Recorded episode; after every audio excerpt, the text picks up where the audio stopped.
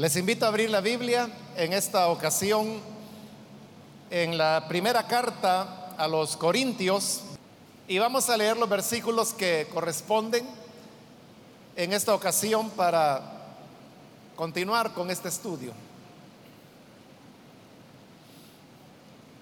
Dice la palabra de Dios en Primera de Corintios capítulo 12, versículo 27 en adelante. Ahora bien,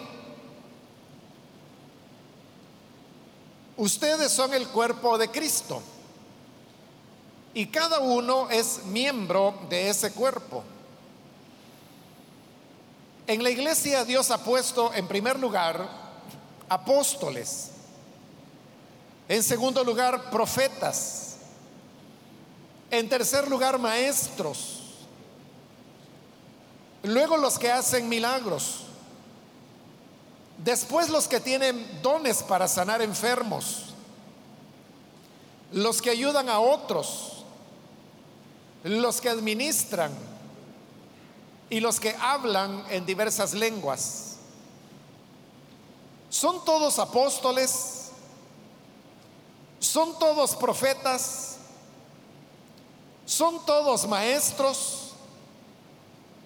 ¿Hacen todos milagros? ¿Tienen todos dones para sanar enfermos? ¿Hablan todos en lenguas? ¿Acaso interpretan todos? Ustedes, por su parte, ambicionen los mejores dones Ahora les voy a mostrar un camino más excelente. Hasta ahí vamos a dejar la lectura, hermanos. Pueden tomar sus asientos, por favor.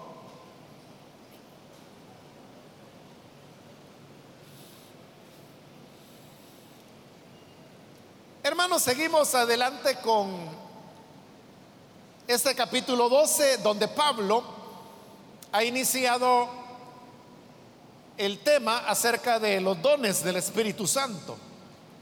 Este es un tema que, como lo he dicho anteriormente, se extiende por todo el capítulo 12, el 13 y el 14.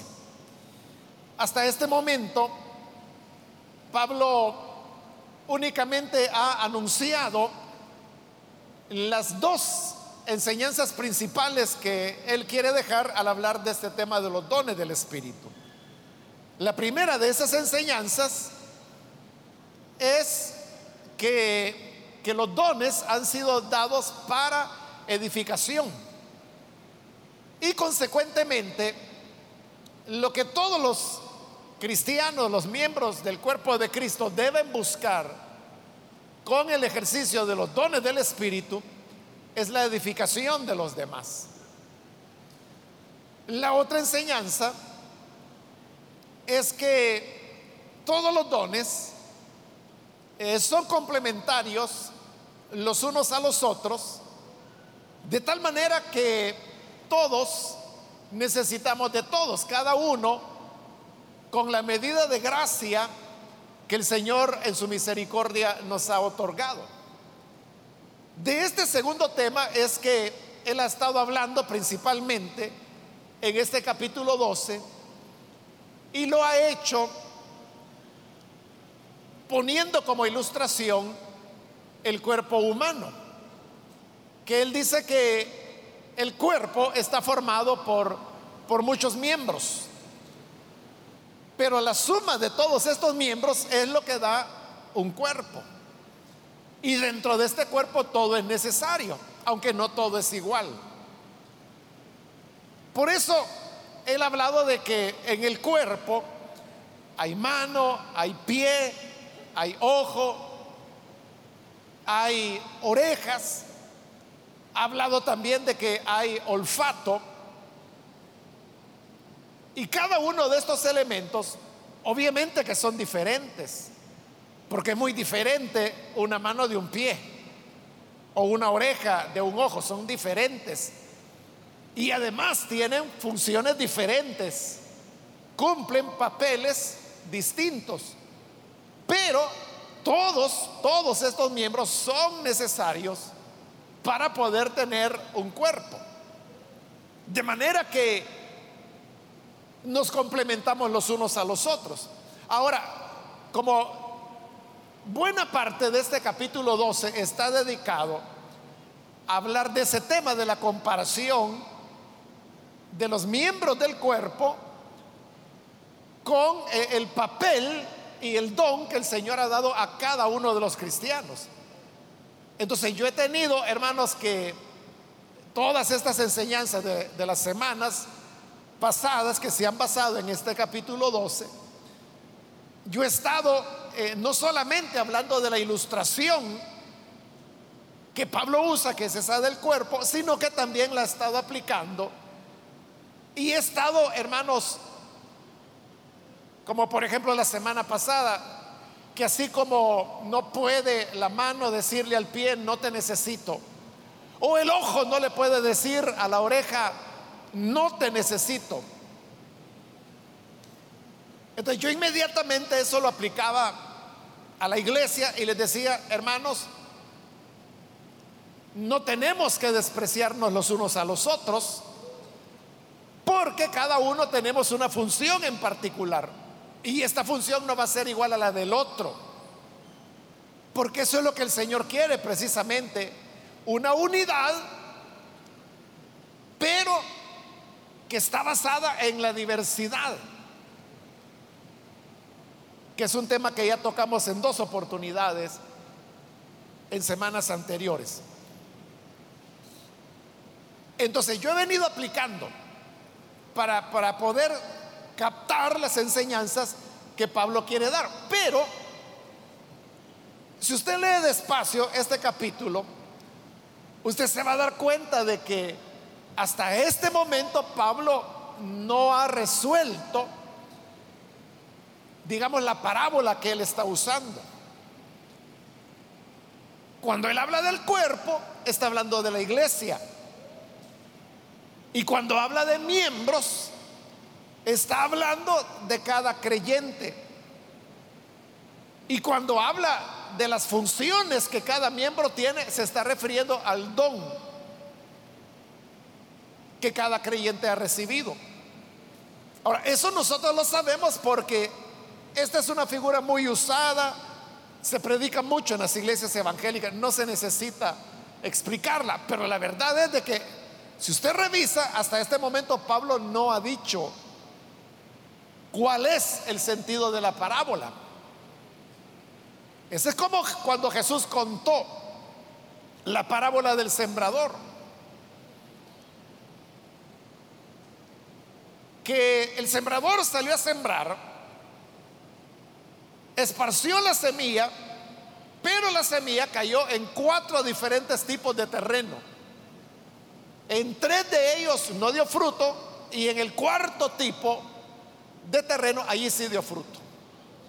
Cuando nosotros leemos la parábola del sembrador, como ya sabemos la interpretación de la parábola, la leemos entendiendo lo que cada uno de esos terrenos significa. Pero note bien que en los evangelios se nos dice que los discípulos no entendieron la parábola del sembrador. Y por eso es que cuando ya estaban a solas con Jesús, le preguntaron los apóstoles, Señor, explícanos esa parábola. Y Jesús les dijo, si no entienden esta parábola, que era del sembrador, ¿cómo van a entender las demás parábolas? Entonces les comienza a explicar la parábola. Hasta entonces la entendieron. Y por eso es que nosotros la entendemos. Porque en el mismo capítulo donde se narra la parábola está la explicación que el Señor dio. Lo mismo nos ocurre cuando leemos aquí acerca del cuerpo y de los miembros. Lo vamos leyendo y lo vamos entendiendo, pero es porque ya sabemos el sentido de la parábola, pero realmente Pablo no la ha explicado. Es hasta este versículo 27, donde hoy iniciamos la lectura, donde Pablo lo explica. Dice, ahora bien, ustedes son el cuerpo de Cristo Y cada uno es miembro de ese cuerpo. Ahí está la explicación de la parábola. Por eso es que podemos entender los versículos anteriores, porque ahí Pablo está explicando que el cuerpo son ustedes, dice, es decir, la iglesia. Y los miembros, cada uno de ustedes. Cada uno es miembro del cuerpo de Cristo.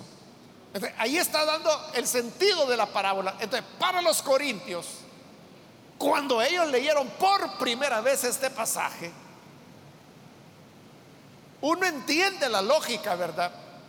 De que en el cuerpo se necesita mano, se necesita ojo, se necesita oído. Uno entiende eso, pero uno no le halla cuál es la explicación o la aplicación más bien de esa parábola que Pablo está usando hasta que llega el versículo 27 cuando dice, la iglesia es el cuerpo y los miembros son ustedes. Ahí queda claro.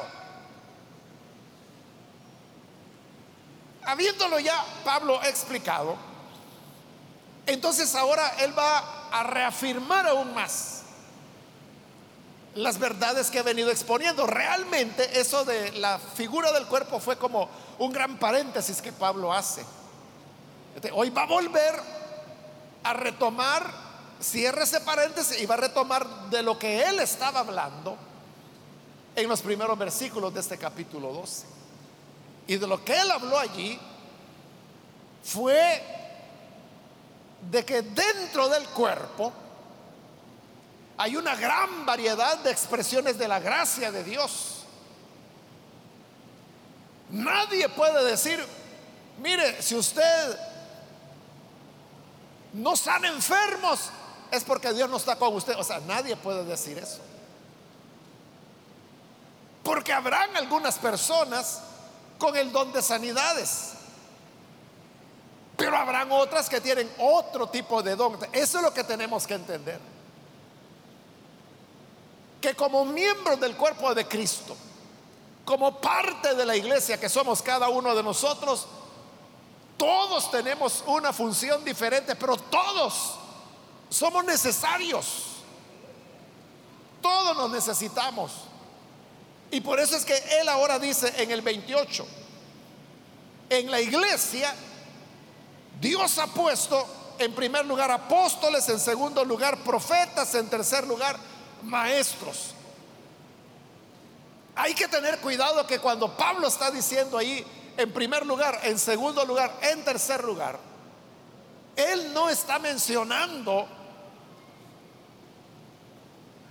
al decir, por ejemplo, que Dios puso en primer lugar apóstoles, no está diciendo que el apóstol tiene el primer lugar sobre los demás ministerios o sobre los dones o sobre las habilidades que el Señor le da a su cuerpo.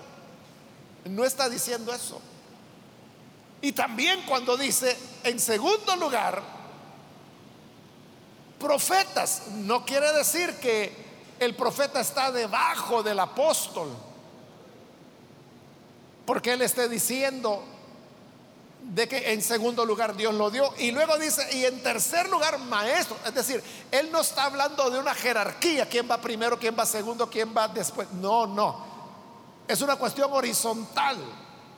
Lo que Pablo está diciendo, primero hizo esto, segundo hizo esto. Y el decir primero, segundo, Dios puso primero apóstoles, no significa que en ese orden es que los ministerios nacieron. No. Pablo está diciendo en primer lugar, en segundo lugar, en tercer lugar, igual que nosotros hermanos que muchas veces cuando estamos hablando o predicando, puede ocurrir hermano de que, bueno, a veces es como una una costumbre, ¿verdad? Que uno tiene. Y uno le dice a la gente, mire, en primer lugar le quiero decir esto. Pero cuando uno dice en primer lugar es porque luego va a mencionar un segundo lugar, probablemente un tercero, un cuarto. Pero ¿qué sucede? Que nosotros decimos, mire, lo primero que le quiero decir es esto. Y nunca más volvemos a decir, y en segundo lugar esto. menos en tercer lugar.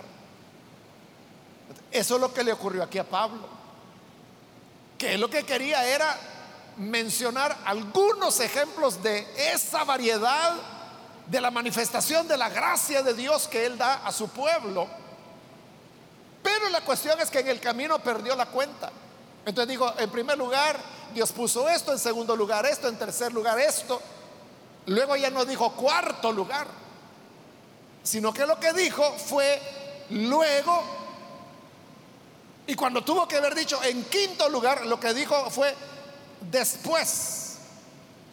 Y cuando tuvo que decir en sexto lugar, ya no dijo nada, sino que solo continuó enumerando los que ayudan, los que administran, los que hablan en diversas lenguas.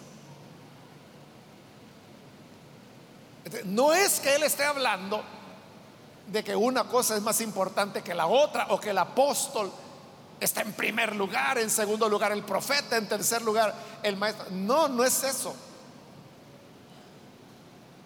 A veces, hermano,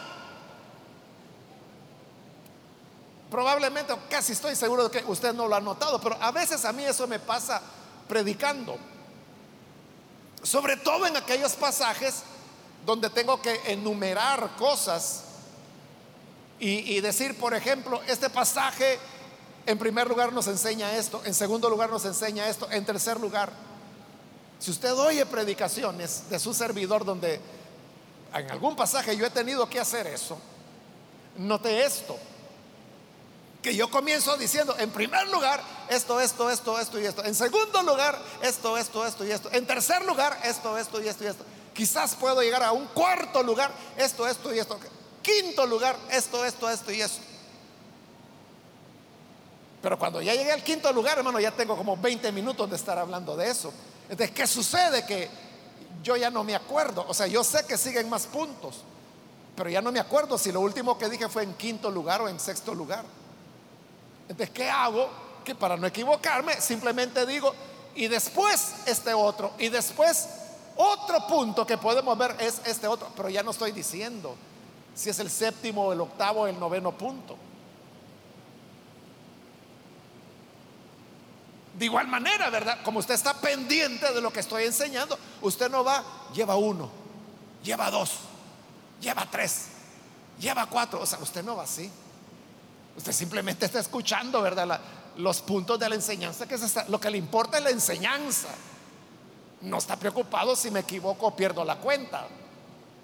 Exactamente eso es lo que le pasó a Pablo ahí, porque recuerde que Pablo no escribía las cartas. Escribiendo la carta o escribiendo cualquier cosa, hermano, uno puede ser cuidadoso de decir en primer lugar esto, en primer lugar esto otro.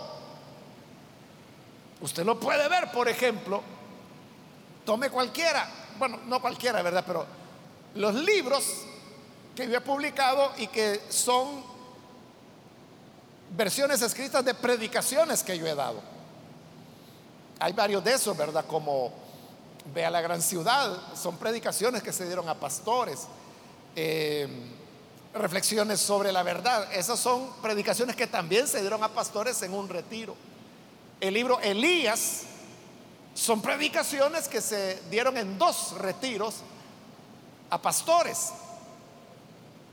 Si usted tiene cualquiera de esos, revíselo hoy al llegar a su casa y usted va a ver que ahí claramente sí se dice, en primer lugar vemos esto, en segundo lugar esto, y como una página no sé cuánto en tercer lugar, dos páginas más en quinto lugar.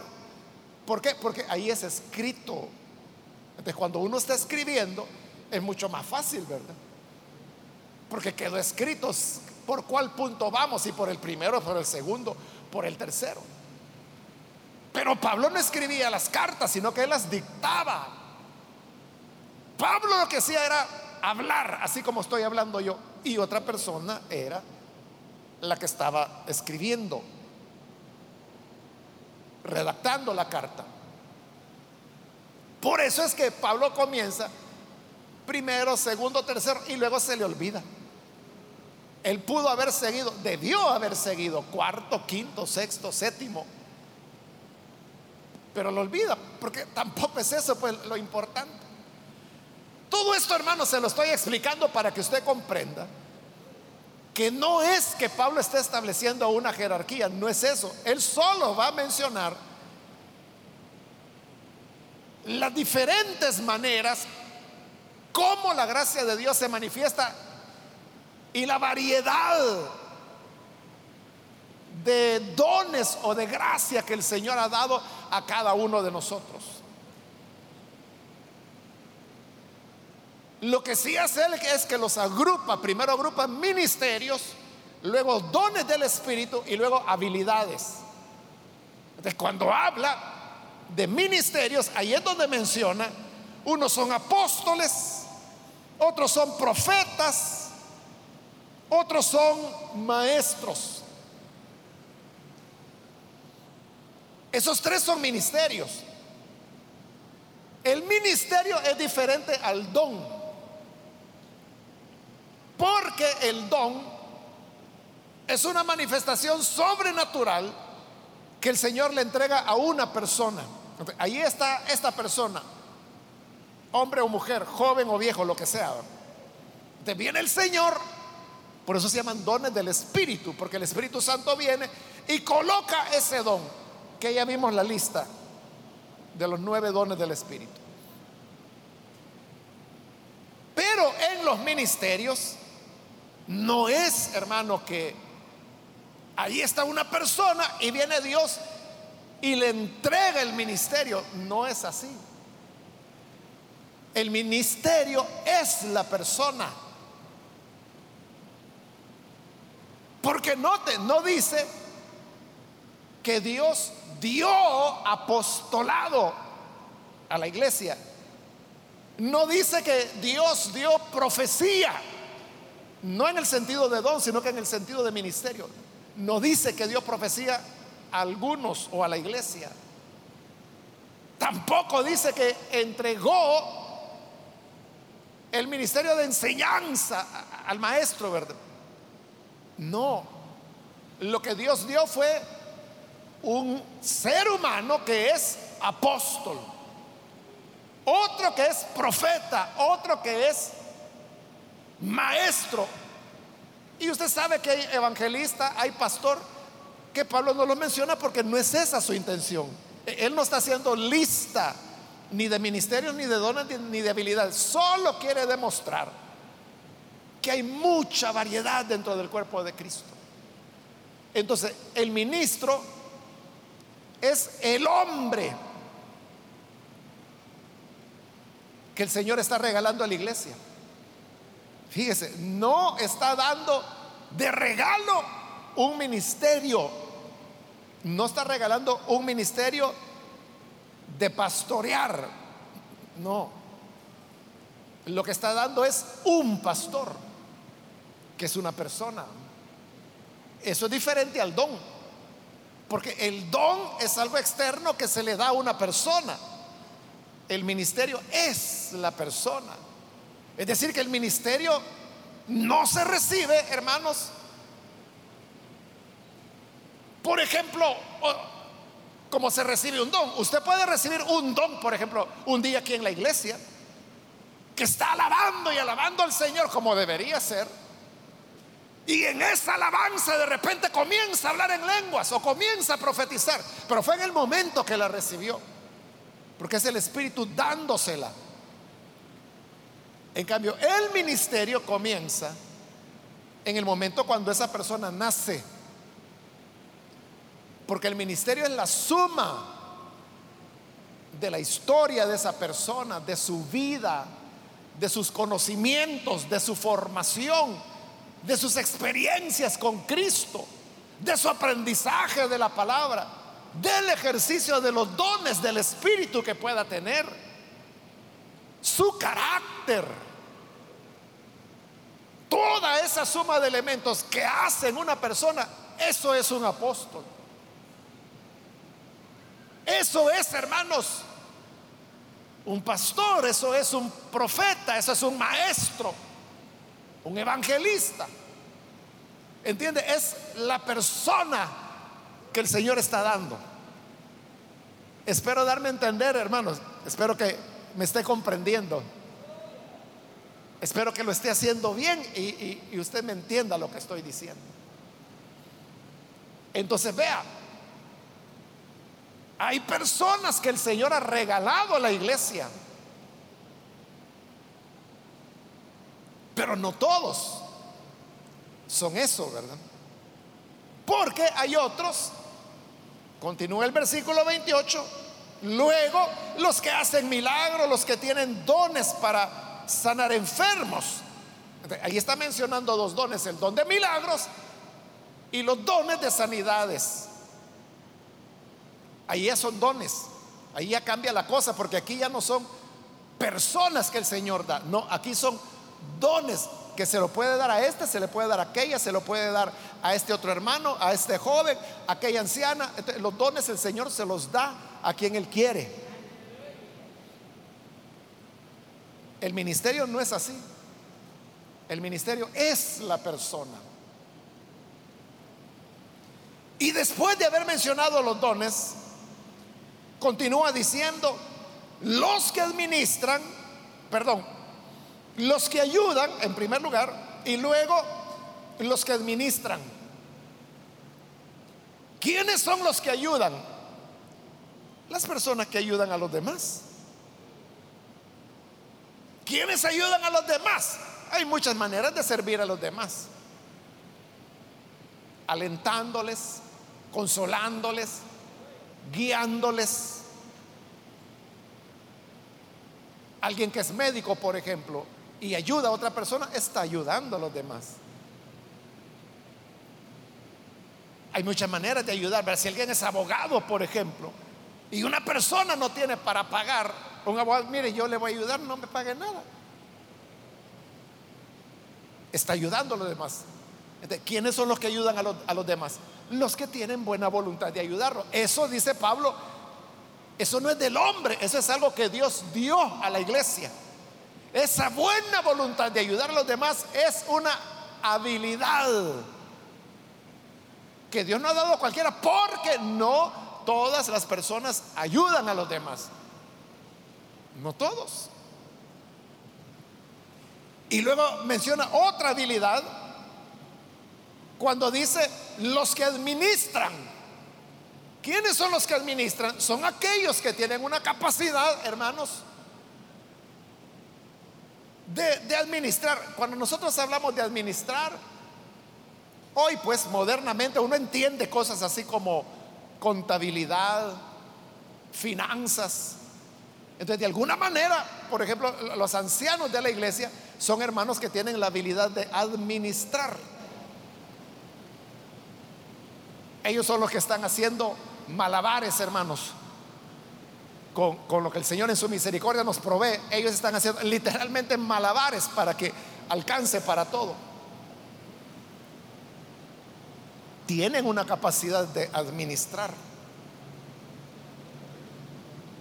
Todas las funciones administrativas de la iglesia están en ellos. Yo no tengo nada que ver en eso, gracias a Dios. Mi preocupación es qué le voy a enseñar. Esa es mi preocupación. No tengo que estar preocupado, hermano, y cómo vamos a hacer para pagar tal cosa y para comprar tal otra y para los salarios y que para los impuestos. Ellos son los que administran. Pero ahí estamos hablando de una administración económica.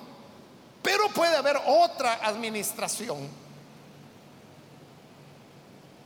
como por ejemplo administración de, de espacios, incluso de personas. Una misión,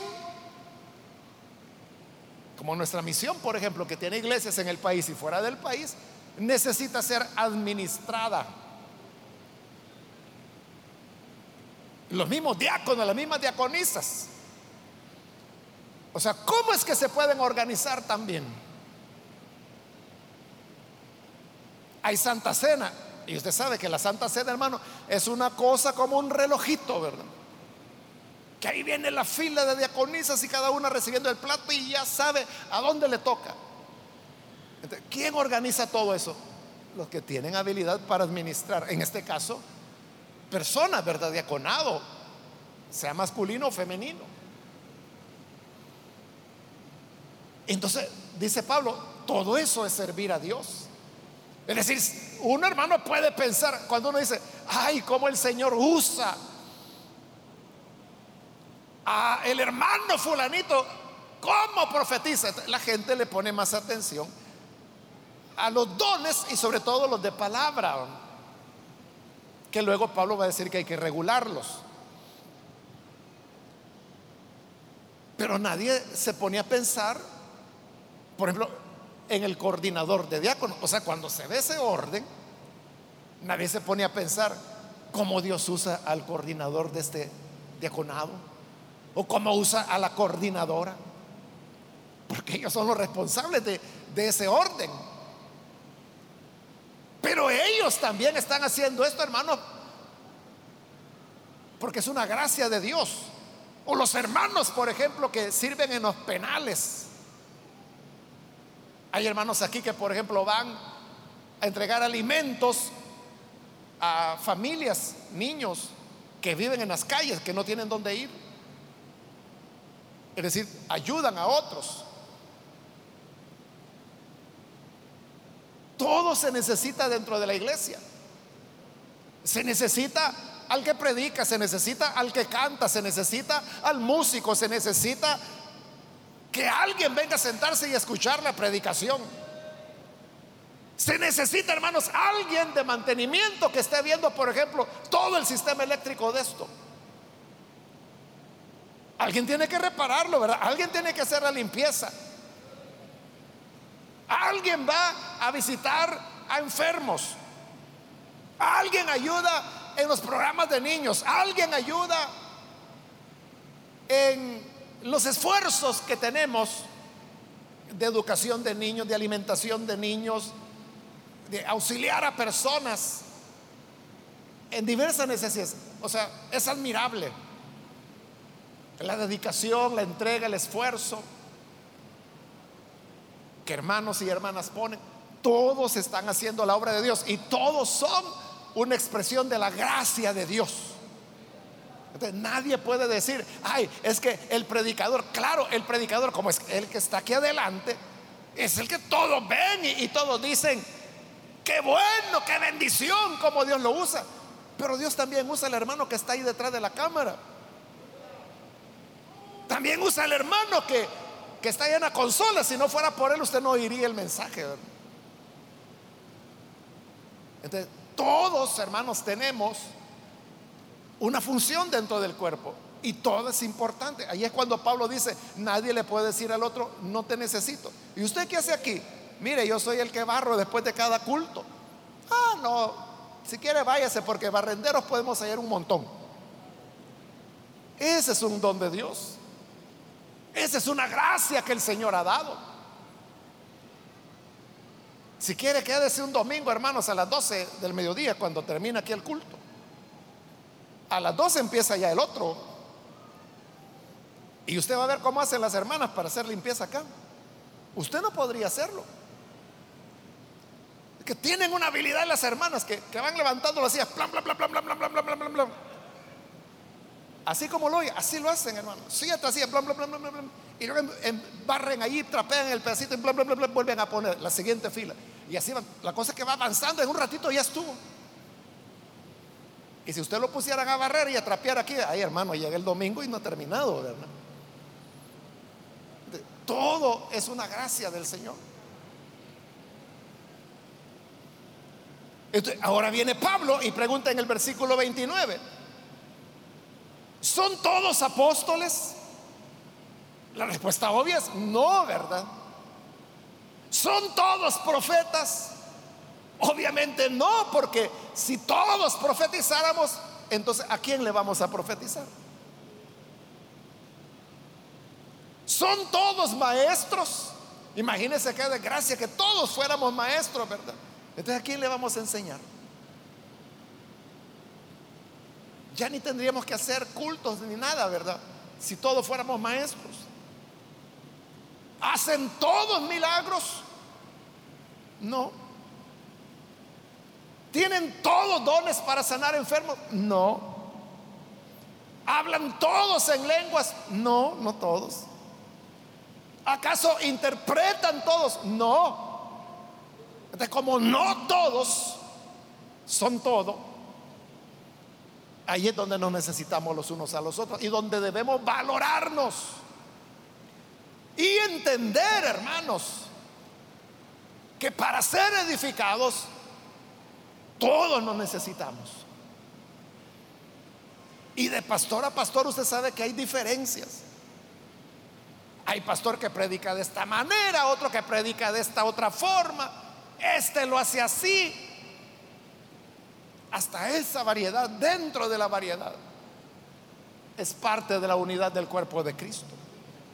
Ahora, aunque Pablo está reconociendo todo esto, en el versículo 31 de repente da un vuelco y dice, ustedes por su parte ambicionen los dones mejores.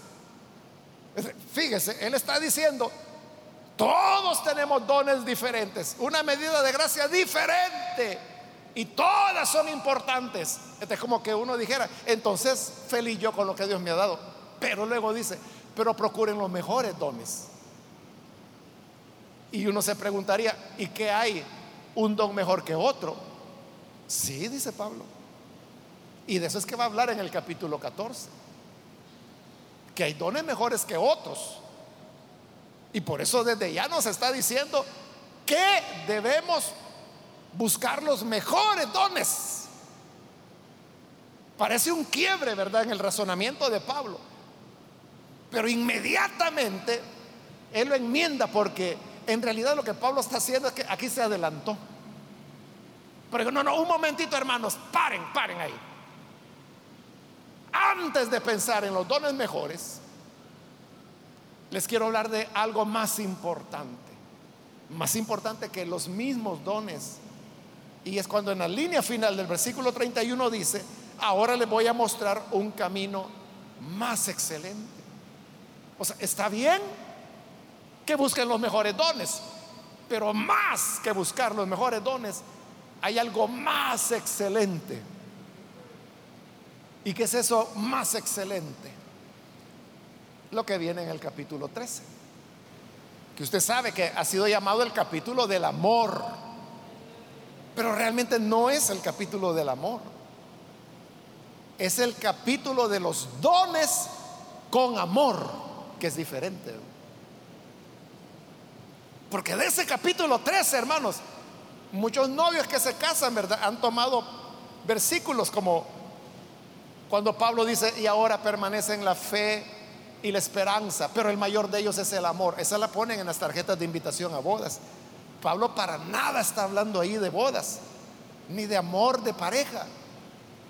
Está hablando del amor en el ejercicio de los dones del Espíritu Santo. No quiero decepcionar a nadie. Si quiere usarlo, úselo, ¿verdad? Solo le estoy diciendo que lo está usando fuera del contexto en que Pablo está usándolo allí.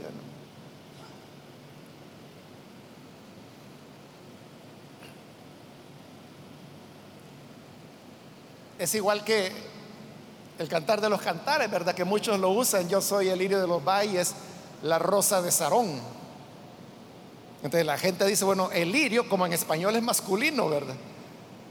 El lirio es el Señor y la rosa de Sarón es la iglesia. Pero no, el Señor es las dos cosas, el lirio de los valles y la rosa de Sarón. Porque es el novio el que está diciendo, soy el lirio de los valles y la rosa de Sarón. Pero bien, ese es, ahí ya me metí en otro tema de tarjetas de novios y de bodas, ¿verdad? Pero vamos a eso, hermanos. Que Pablo dice, procuren los mejores dones. Pero hay algo mejor aún algo aún más excelente. Y es tener dones con amor. De eso trata el siguiente versículo, pero y el siguiente capítulo también, pero eso pues nos corresponde en la próxima oportunidad. Mientras tanto, hermanos, lo que hemos hecho es reafirmar la enseñanza que ya traíamos y es de que Dios quiere usarnos con la medida de gracia que Él nos ha dado. Y a cada uno nos dio una gracia diferente. Si usted es bueno, hermanos, para computación, eso sirve dentro de la iglesia. Si alguien, hermano, es bueno para matemáticas, para cálculo diferencial, eso también se puede usar dentro de la iglesia. Aquí hay, en la iglesia hay un hermano que es arquitecto, hermano. Viera cómo él nos... Este hermano que aquí se congrega es un arquitecto, pero él es especialista en medio ambiente. Viera cómo este hermano nos ayudó para poder obtener los permisos de construcción de los nuevos edificios. Fue clave el hermano. Entonces, todo sirve dentro de la obra de Dios. Así que usted no se desanime, usted no diga, ah, como no soy ojo, entonces no soy parte del cuerpo. Como yo no predico, no estoy sirviendo a Dios. Pero tal vez atiendes niños, o tal vez eres líder de célula, o tal vez eres anfitrión. Ahí está sirviendo al Señor como un miembro. No te canses, sigue adelante, hazlo con amor. Amén. Gloria a Dios. Vamos a cerrar nuestros ojos. Y antes de orar, hermanos, yo quiero invitar, si hay con nosotros personas, amigos, que todavía no han recibido al Señor Jesús como su Salvador, yo quiero invitarle para que el día de hoy no vaya a dejar pasar su oportunidad de recibir al Señor y de poderle servir a Él con un don, con una gracia que Él da a todo cristiano, a toda cristiana, porque todos somos miembros del cuerpo. Si hay alguna persona que hoy necesita recibir a Jesús por primera vez, yo le invito para que ahí en el lugar donde está se ponga en pie. Si usted desea recibir a Jesús. Y vamos a orar por usted. Eso es lo que queremos hacer. Orar por usted. Si alguna persona puede ponerse en pie. Hoy es cuando el Señor le está llamando. Hay alguien que necesita venir y recibir al buen Salvador.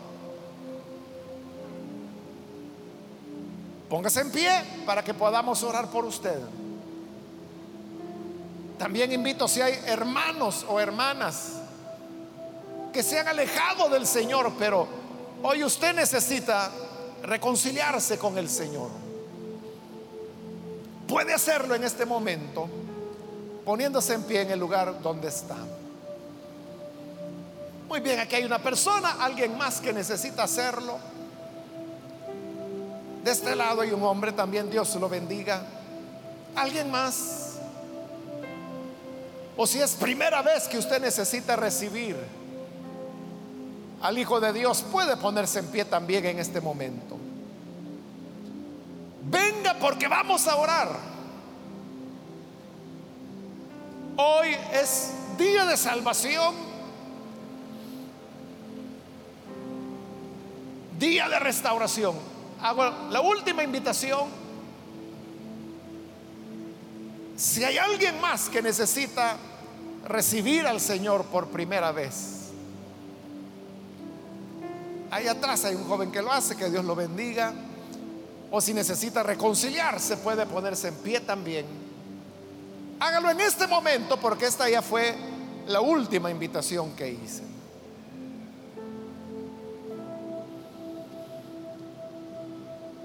A usted que nos ve por televisión, le invito para que se una con estas personas que aquí en este lugar están recibiendo a Jesús. Ore con nosotros. Señor, te damos las gracias por tu palabra.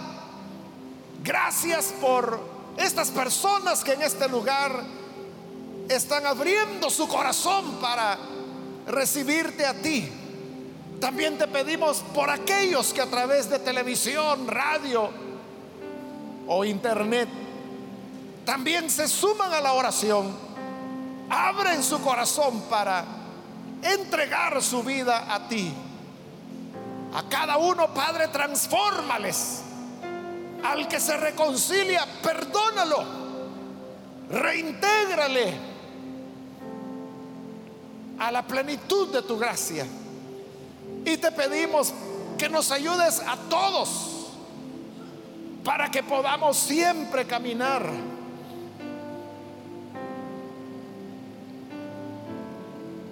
valorando y apreciando el don que nos has dado y el don que has dado a los demás miembros del cuerpo.